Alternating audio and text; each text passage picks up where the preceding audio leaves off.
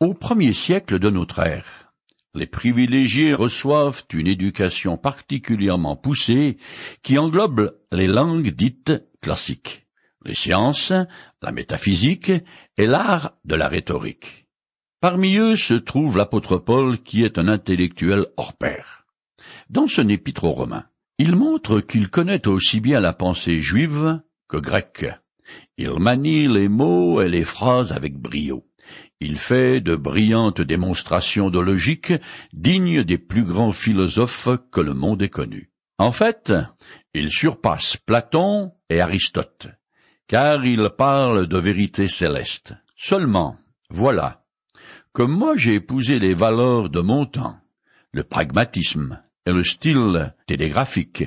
Je tire un peu la langue à le suivre. Mais comme le sujet traité est immensément important, il vaut la peine de s'accrocher. Paul s'est en effet engagé à expliquer comment, à l'exemple d'Abraham, un païen pur et dur, vous et moi, pouvons devenir justes devant Dieu. Je continue à lire dans le chapitre 4 de l'épître de Paul aux Romains.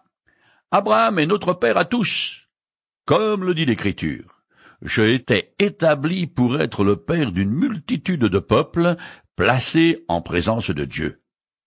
Il mit sa confiance en celui qui donne la vie aux morts et appelle à l'existence ce qui n'existe pas. Romains chapitre 4, verset 17. Toutes les promesses faites à Abraham s'élargissent en les bénédictions qui incluent tous les croyants de tous les temps issus de toutes les nations et qui ont manifesté la même foi que le vieux patriarche. Les chrétiens sont apparus pour la première fois lors de la Pentecôte. Ils font partie de l'Église et sont sous le régime de la Nouvelle Alliance. Ces croyants-là sont identifiés à Abraham et à l'alliance que l'Éternel a conclue avec lui. Ce patriarche a fait preuve d'une très grande foi puisqu'il a cru en la possibilité d'une résurrection corporelle. Il a cru que Dieu peut donner une seconde vie à son corps et à celui de sa femme Sarah. Vu leur grand âge, ils étaient pourtant comparables à des tombes, en ce qui concerne la possibilité d'engendrer un enfant. Mais pour Abraham, il ne faisait aucun doute que le Créateur peut redonner la vie aux morts.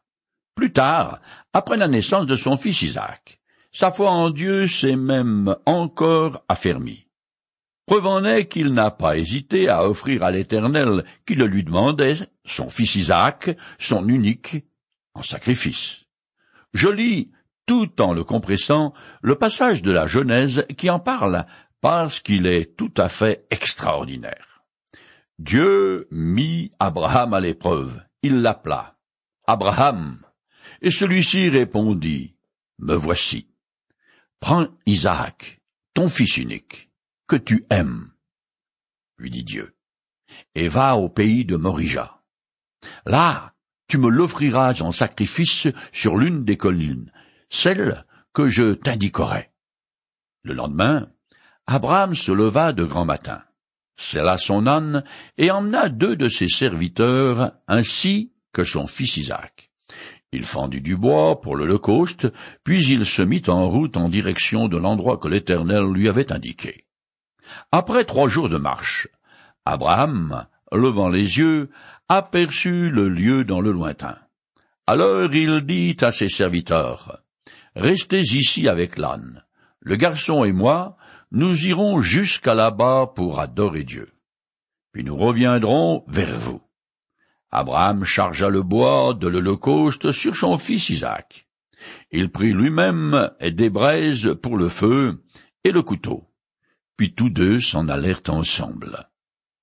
Isaac s'adressa à son père et lui dit, Mon père. Abraham lui dit, Qu'y a-t-il, mon fils?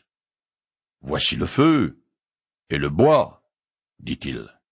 Mais où est l'agneau pour l'Holocauste? Abraham répondit, Mon fils, Dieu pourvoira lui-même à l'agneau pour l'Holocauste. Et ils poursuivirent leur chemin tous deux ensemble. Quand ils furent arrivés à l'endroit que Dieu lui avait indiqué, Abraham construisit un autel, et y disposa les bûches. Puis il ligota son fils Isaac, et le mit sur l'autel par-dessus le bois. Alors Abraham prit en main le couteau pour immoler son fils. À ce moment-là, l'ange de l'Éternel lui cria du haut du ciel, Abraham, Abraham. Me voici, répondit-il. L'ange répondit, Ne porte pas la main sur le garçon, ne lui fais pas de mal, car maintenant je sais que tu révères Dieu, puisque tu ne m'as pas refusé ton fils unique. Genèse chapitre 22, les versets 1 à 12. C'est vrai que Dieu a arrêté cette terrible épreuve avant que le couteau ne tranche la gorge du jeune homme. Mais il n'empêche qu'Abraham croyait, du fond de ses tripes, que l'Éternel ramènerait à la vie son fils après que celui-ci ait été égorgé et brûlé en holocauste. Il faut le faire, et plutôt le croire. Voilà de quelle trempe est la foi du patriarche Abraham. Cette idée de résurrection est fondamentale dans l'enseignement de l'apôtre Paul, car la mort, avec son cortège de souffrances et de malheurs, est notre plus grand ennemi. À la limite, on peut presque dire que c'est le seul que nous avons. La mort résume et culmine au-dessus de toutes les détresses humaines. D'ailleurs, c'est le seul châtiment mentionné par Dieu contre nos premiers parents quand il les avertit de ne pas manger du fruit défendu. Je lis le passage. Et l'Éternel Dieu ordonna à l'homme, Mange librement des fruits de tous les arbres du jardin, sauf du fruit de l'arbre du choix entre le bien et du mal. De celui-là, n'en mange pas, car le jour où tu en mangeras, tu mourras. Genèse chapitre 2, les versets 16 et 17. Étant donné le règne de la mort, il n'est pas étonnant que le thème de la résurrection soit si important dans les écritures de l'apôtre Paul, et même dans tout le Nouveau Testament. Seule la foi en Jésus-Christ, qui est mort afin que nous puissions vivre, me permet de vaincre la mort en obtenant la vie éternelle. Je continue à lire dans le chapitre 4 de l'Épître aux Romains. Alors que tout lui interdisait d'espérer, Abraham a espéré et il a cru. Ainsi, il est devenu le père d'une multitude de peuples conformément à ce que Dieu lui avait dit. Ta descendance sera nombreuse.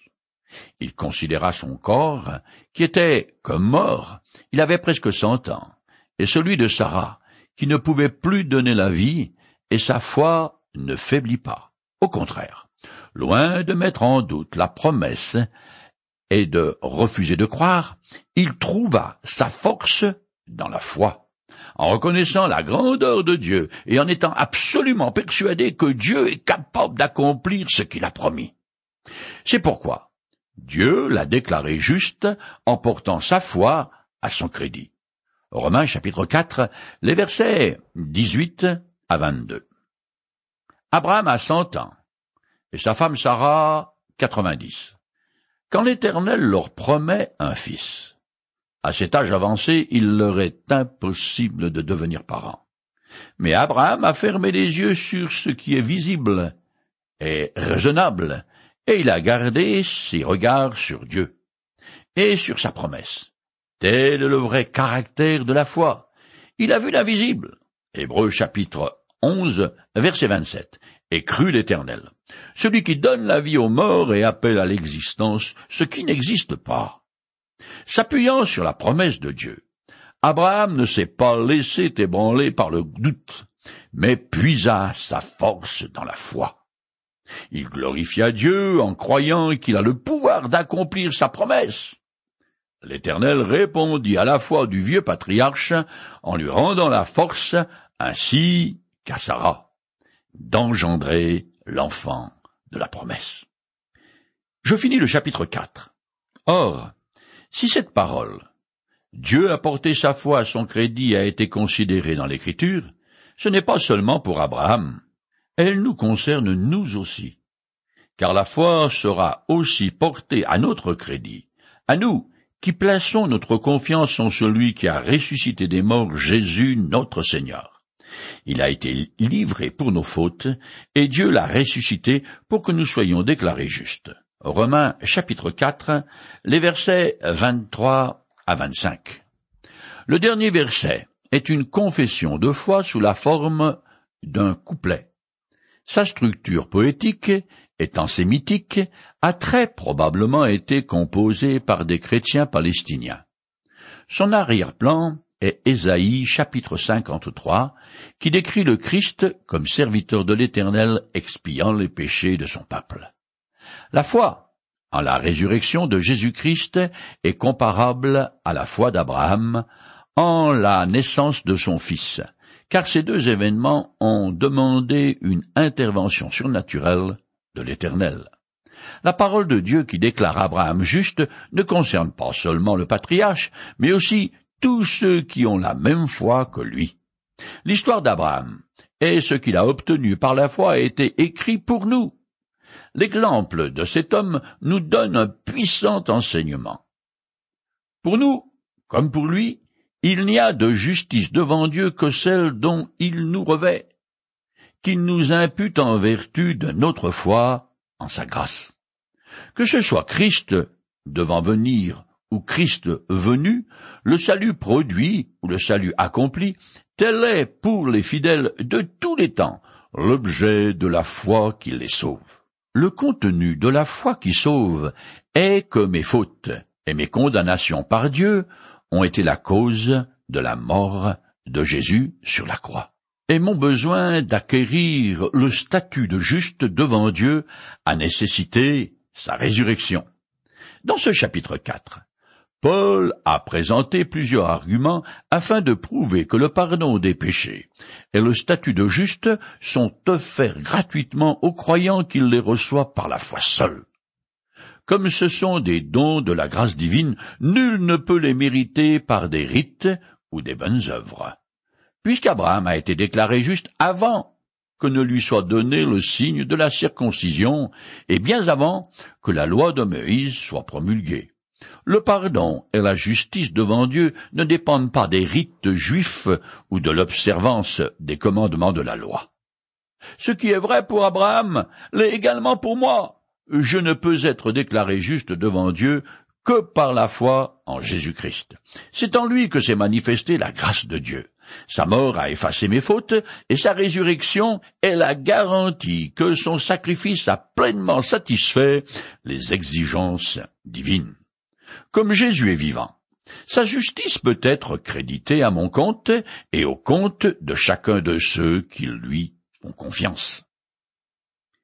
Nous arrivons maintenant au chapitre 5 de l'Épître aux Romains, dans lequel Paul commence le deuxième volet de sa démonstration.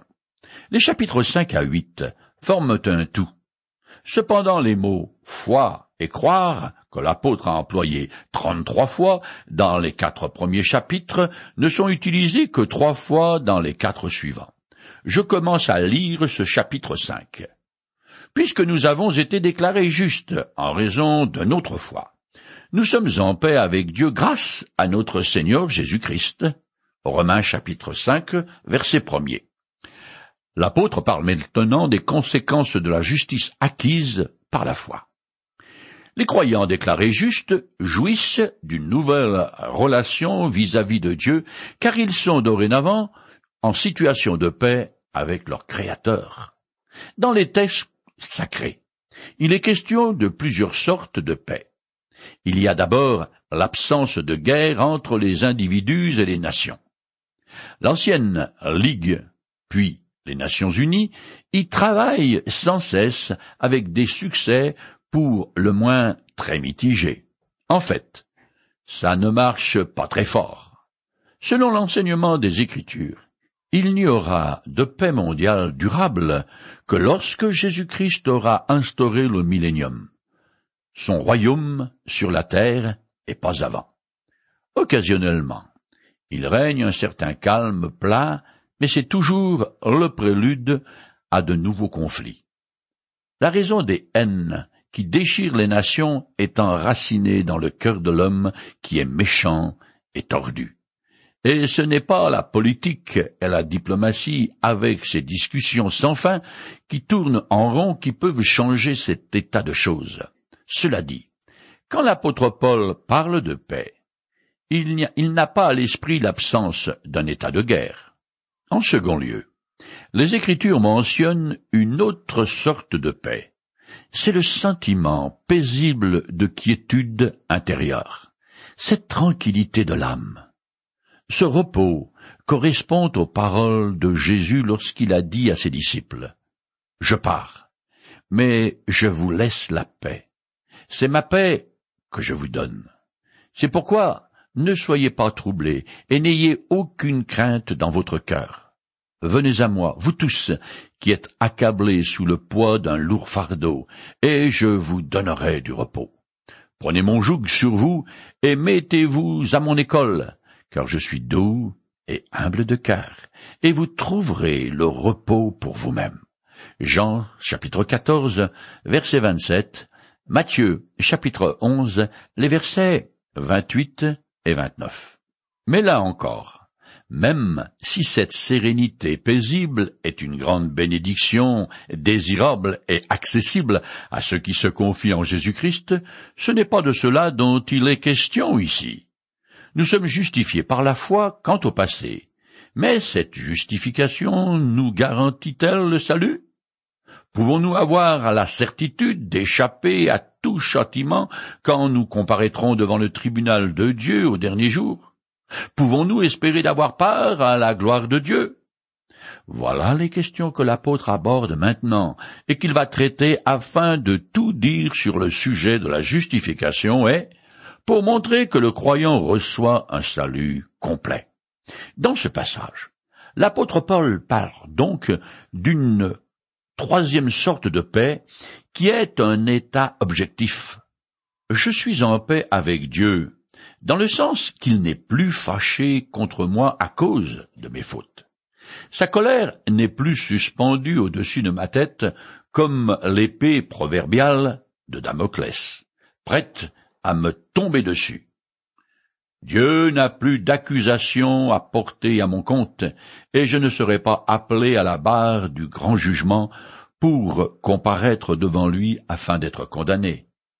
Si je me fais renverser par une voiture, et que je passe de via trépas, je serai accueilli à bras ouverts dans l'au-delà par mon Père céleste. Le compteur ancien qui existait entre lui et moi a été réglé une fois pour toutes. Cette paix, je la dois à Jésus-Christ. C'est lui qui me l'a acquise grâce au sang de son sacrifice. La croix du Christ est le seul endroit où je peux me débarrasser de ma culpabilité, n'importe laquelle, celle qui m'empêche de dormir la nuit ou qui me tourmente le jour, peu importe de quoi il s'agit, car Jésus a déjà tout porté sur lui et sur la croix. Aujourd'hui, le Créateur est réconcilié avec sa créature. Ses bras sont grands ouverts, mais encore faut-il faire la démarche d'aller à lui par un acte de foi? Je continue le chapitre 5. Par Jésus-Christ, nous avons eu accès à ce don gratuit de Dieu dans lequel nous nous trouvons désormais établis. Et notre joie se fonde sur l'espérance d'avoir part à la gloire de Dieu. Romains chapitre 5 verset 2. Littéralement, nous nous glorifions dans l'espérance de la gloire de Dieu. C'est-à-dire que nous avons et manifestons la certitude de posséder un jour pleinement cette gloire dans les cieux. Le Seigneur Jésus-Christ est non seulement l'agent par lequel le croyant peut jouir d'une nouvelle relation de paix avec Dieu, mais c'est aussi lui qui me donne le privilège de m'approcher du plus haut personnage de l'univers, le Créateur lui-même, et un jour de pouvoir demeurer constamment dans sa présence. Jésus est la porte d'entrée du ciel qui mène à Dieu. D'ailleurs, lui-même a dit, je suis le chemin, la vérité et la vie. Jean 14, verset 6. Dans sa présence, je pourrais partager sa gloire pour l'éternité. Voilà certes une bonne raison de se réjouir. Le croyant possède une expérience grandiose. Il a un avenir magnifique devant lui. En fait, il n'existe pas vraiment de mots adéquats pour décrire l'état bienheureux des rachetés. L'homme moderne dispose de tous les conforts, mais il cherche une espérance et un avenir qu'il sent lui échapper. Son existence fade aussi pâle que la mort. Il y a bien la télé, le sport et les sorties pour se distraire. L'orchestre continue à jouer, et on agite les drapeaux. On fait semblant de s'amuser, mais le cœur n'y est pas. Alors on essaie de s'éclater comme on peut, avec des comportements extrêmes, pour ne pas dire suicidaires, ou avec des médicaments psychotropes, tranquillisants et antidépresseurs, ou bien avec ces pilules qui procurent le paradis artificiel. Je continue. Mieux encore, nous tirons fierté même de nos détresses, car nous savons que la détresse produit la persévérance, la persévérance conduit à la victoire dans l'épreuve, et la victoire dans l'épreuve nourrit l'espérance.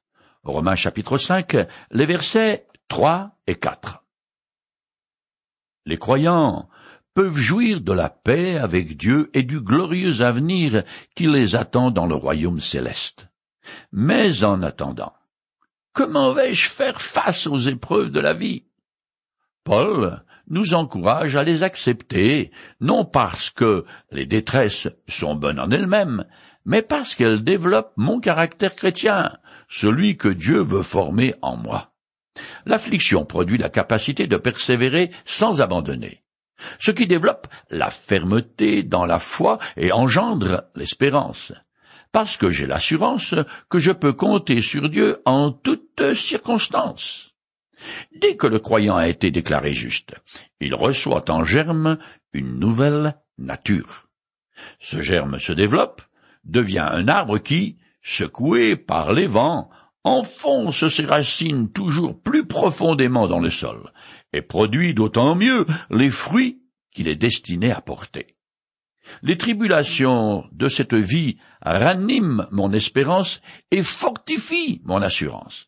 Elles me détachent de ce monde et de moi-même, me préparant ainsi à la vie éternelle. Je continue. Or, notre espérance ne risque pas d'être déçue, car Dieu a versé son amour dans nos cœurs par le Saint-Esprit qu'il nous a donné. Romains, chapitre 5, verset 5. C'est ici la première mention du Saint-Esprit dans cet épître. Paul mentionne qu'il est donné à tous les croyants, ce qu'il confirme dans un autre passage que je cite. Votre corps est le temple même du Saint-Esprit qui vous a été donné par Dieu et qui, maintenant, demeure en vous. Vous ne vous appartenez donc pas à vous-même, car vous avez été racheté à grand prix. Honorez donc Dieu dans votre corps. En Corinthiens chapitre 6, les versets 19 et 20. L'espérance du chrétien authentique se fonde sur les promesses divines. Comme elles sont certaines, mon espérance est bien placée. L'amour de Dieu pour lui, démontré objectivement par la mort du Christ et répandu dans son cœur par le Saint-Esprit qu'il habite, et il en est conscient. Je continue. En effet, au moment fixé par Dieu, alors que nous étions encore sans force, le Christ est mort à la place des impies. À peine accepterait-on de mourir à la place d'un juste. Peut-être quelqu'un aurait-il le courage de mourir à la place d'un homme de bien. Mais voici comment Dieu nous montre l'amour qu'il a pour nous alors que nous étions encore des pécheurs. Le Christ est mort pour nous. Romains chapitre 5, les versets 6 à 8. Paul exprime maintenant pourquoi l'amour de Dieu est une garantie de l'espérance des croyants. Il poursuit son argumentation qui est destinée à prouver le droit des croyants de se glorifier de l'espérance de la gloire de Dieu. Le Créateur a prouvé qu'il aime ses créatures par la mort du Christ pour eux.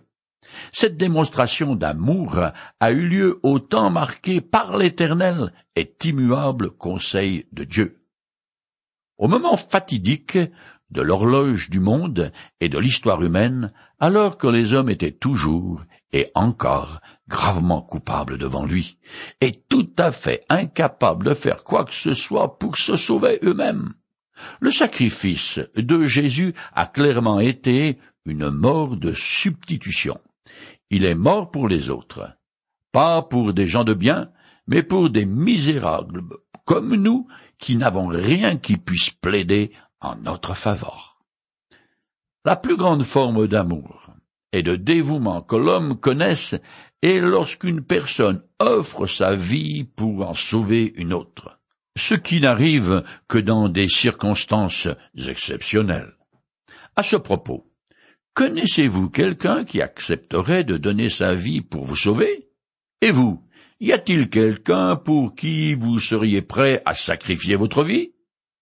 Mais l'amour de Dieu va plus loin encore puisque Jésus-Christ a accepté de mourir non pour des gens bien ou justes, mais à la place des pécheurs impies qui étaient par nature ses ennemis. Mais Jésus a considéré les impies comme des amis potentiels et a dit à ses disciples il n'y a pas de plus grand amour que de donner sa vie pour ses amis. Jean chapitre 15 verset 13. Cependant, si je refuse cette démonstration de l'amour de Dieu pour moi, en la personne de Jésus-Christ, alors je demeure sous sa colère et je n'échapperai pas au châtiment.